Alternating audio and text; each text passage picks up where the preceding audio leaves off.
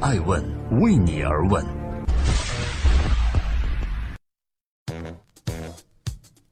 Hello，各位好，欢迎收听和收看每周日上线的《爱问顶级人物》，面对面对话，细分行业大咖，走进内心世界，探索创新和创富。今天我们要对话的这位嘉宾是熊小哥。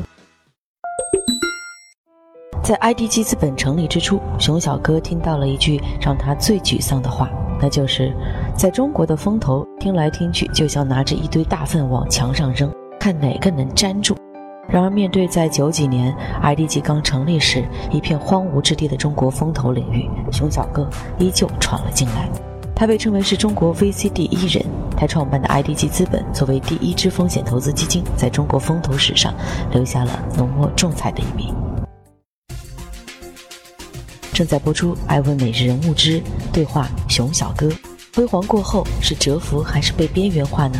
今天我们共同剖解中国第一风投到底是如何养成的。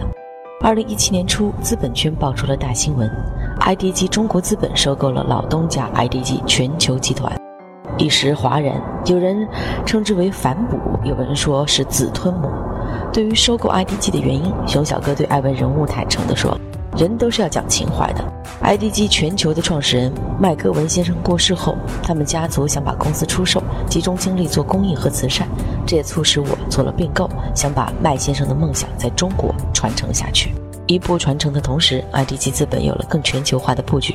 由于近几年 IDG 资本鲜有大动作，风投圈不知从何时起有了 IDG 资本被边缘化的说法。而这次熊小哥的大手笔，无疑成为了对其最好的反驳。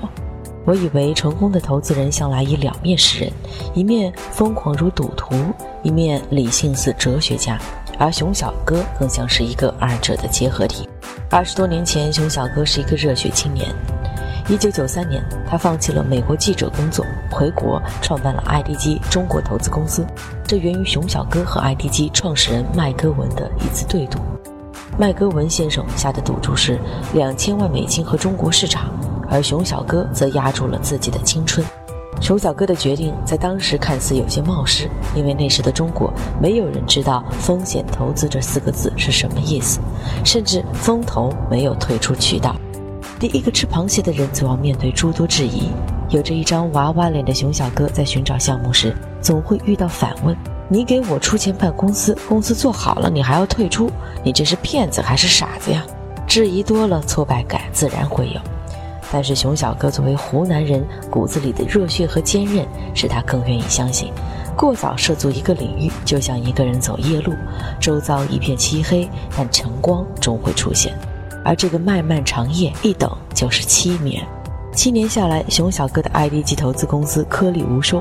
不过好在麦戈文的宽容和支持，让他们能够活到第一轮互联网浪潮的来临。俗话说：“好风凭借力，送我上青云。”抓住机会，熊小哥投出了一批现象级互联网巨头。这其中，这些商业巨头包含1997年消耗完天使投资、靠借款度日的的搜狐张朝阳，也包括改了六版商业计划书仍没有找到资金的腾讯马化腾，还有遭遇资金寒冬、险些关门大吉的百度李彦宏。就是这样，用熊小哥自己的话说。正是因为涉足早，即便是摸着石头过河，遇见巨头的几率也很高。三年之后的二零零零年，IDG 资本在中国市场的第一笔投资通过股权转让实现了退出，之后便一发不可收拾。三十多个互联网公司的上市，上百个亿级富豪产生，如此战绩，至今仍让人望其项背。在很长一段时间里，IDG 资本和 VC 画上了等号。然而，事情总是变化的。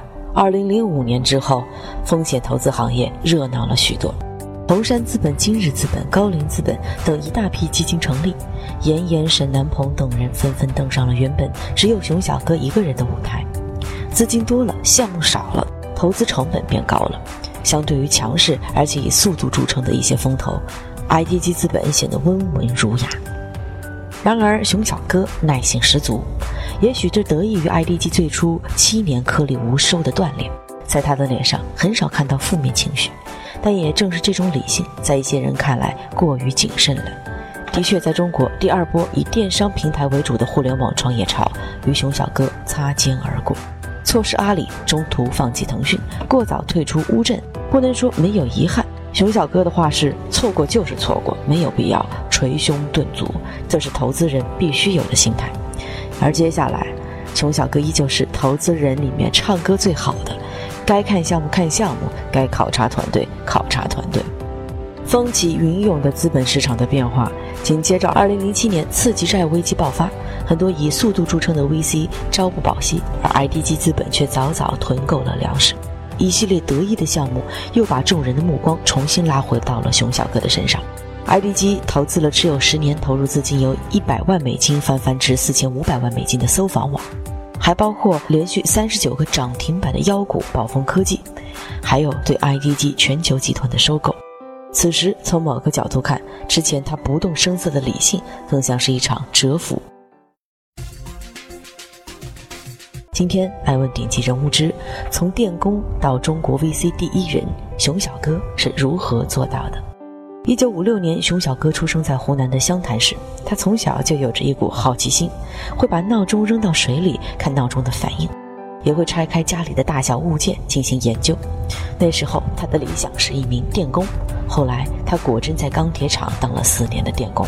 一九七七年，高考恢复，熊小哥在高考录取率仅为百分之六点五的情况下，考上了湖南大学英语系。选择英语专业，源自于他想接触到更大的世界。后来，熊小哥在湖南日报上的一篇文章，开启了他的记者梦。带着梦想，他远赴美国波士顿大学求学，后来又攻读弗莱彻法律和外交学院的博士学位。之后，他如愿成了新华社和美国一家电子杂志的记者。一九八八年，荣毅仁主席到他的学校弗莱彻演讲，熊小哥成为了荣主席和麦格文的翻译。一九八九年，熊小哥所在的公司决定要撤出中国市场。思考一番后，熊小哥自己毛遂自荐给麦格文先生写了一封信。经过两人几个小时的沟通后，他正式加入了 IDG 集团。从电工、记者到投资人的转型，是熊小哥每一个梦想的实现和升级。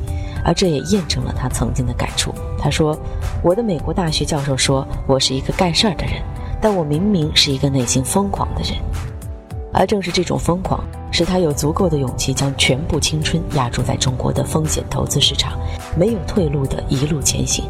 我记得钱钟书先生曾经说过：“中国有三个半人，两广算一个人，江浙人算一个人，湖南人算一个人，山东人算半个人。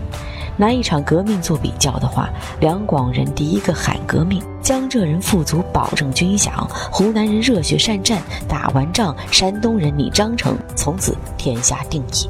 想说的是，热血而坚韧的湖南人基因在熊小哥身上体现的淋漓尽致。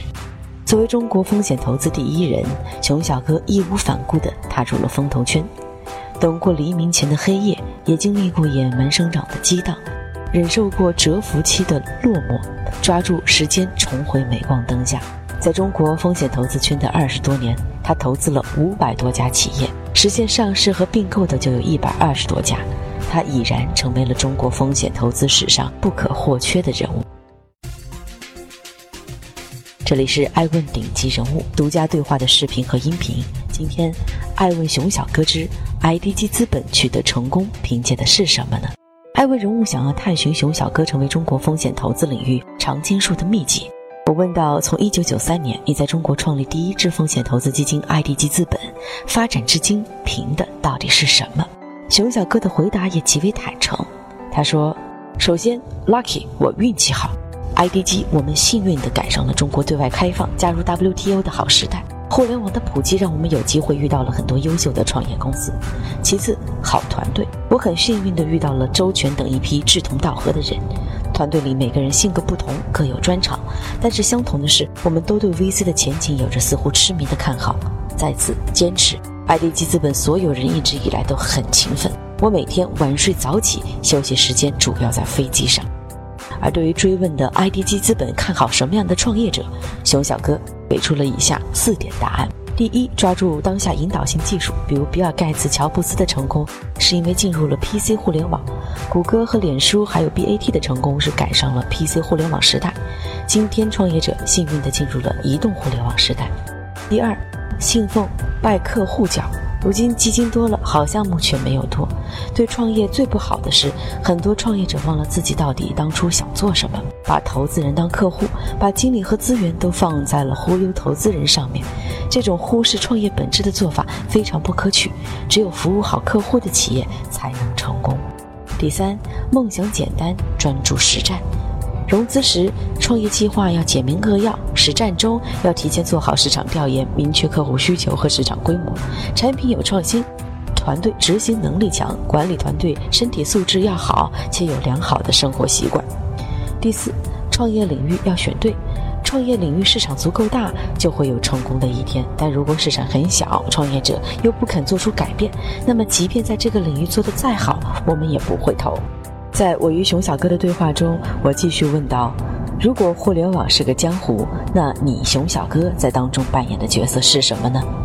他的回答是：“我也不知道。不过我最大的特点啊，就是乐观。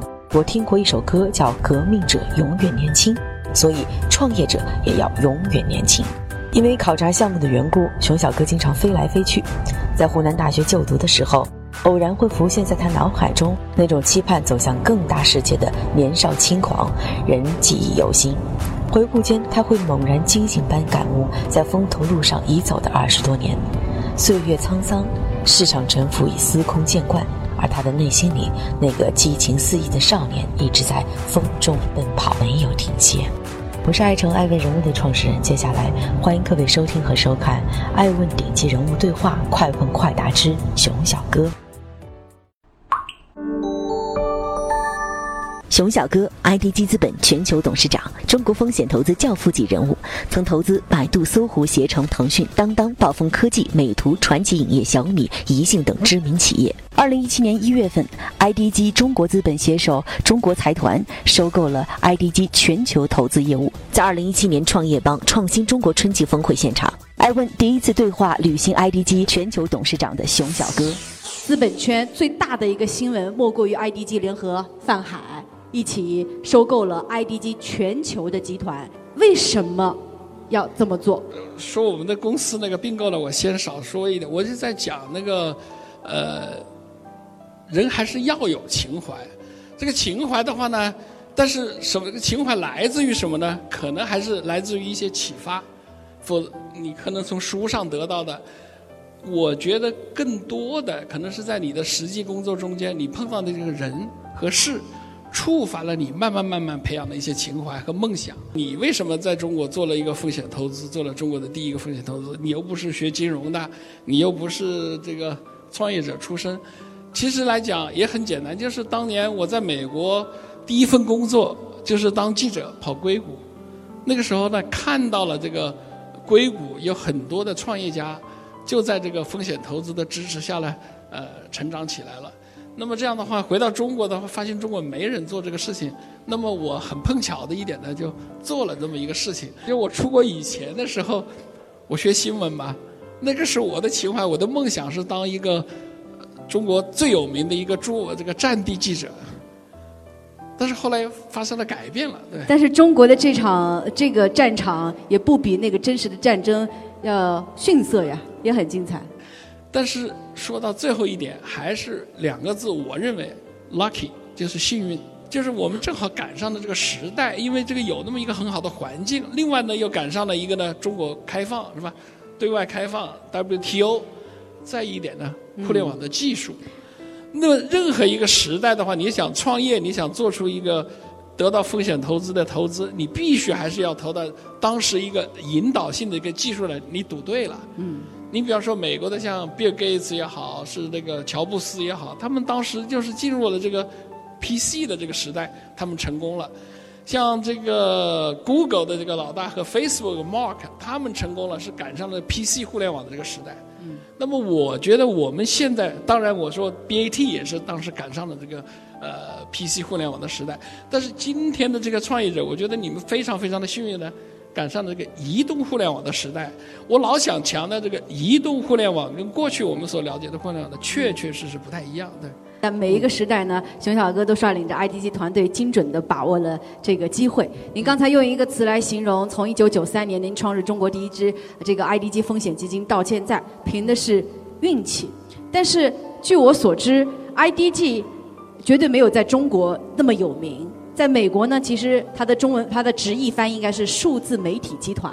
所以当时您作为一个记者出身的人，可以拿着一笔由麦格文先生给你的几千万美金，在中国成立风险基金。除了幸运之外，您觉得您凭的是什么？这个运气的话呢，当然赶上对市场有运气，还有一个运气的话呢，呃，你很有运气的找到一批人，跟你能够一起来呃志同道合的走那么多年。还有一个呢的坚持 focus，再一个呢还得努力工作。投资这个产业的话呢，在中国已经成了一个很大的一个一个产业。而且呢，在某个意义上来讲呢，成了一种江湖。那现在的 IDG 和曾经的 IDG，你们的工作重点是不是会发生一些变化呢？呃，当然发生了巨大的一个变化。基金多的一个原因呢是好事，但是呢，呃，好事的话说明是钱很多，但是呢也是个坏事。坏事是什么呢？钱多了以后，基金多了以后呢，好的项目的数量并没有成长。那么这样的话，钱多，好的项目少，这样的话呢，项目的这个价格给炒上去了，炒上去了以后呢，我觉得一个最大的不好，对于创业者的话呢，他就忘记了这个公司是干什么的，因为任何一个公司，任何一个服务，我觉得呢，你应该面对的是你的客户，帮助客户成功，你这个企业才能够成功。那么现在出现一个最大的不好呢，就是说，把。大家把自己的本事呢，去弄去忽悠投资人去了，把投资人做了你这个客户。爱问是我们看商业世界最真实的眼睛，记录时代人物，传播创新精神，探索创富法则。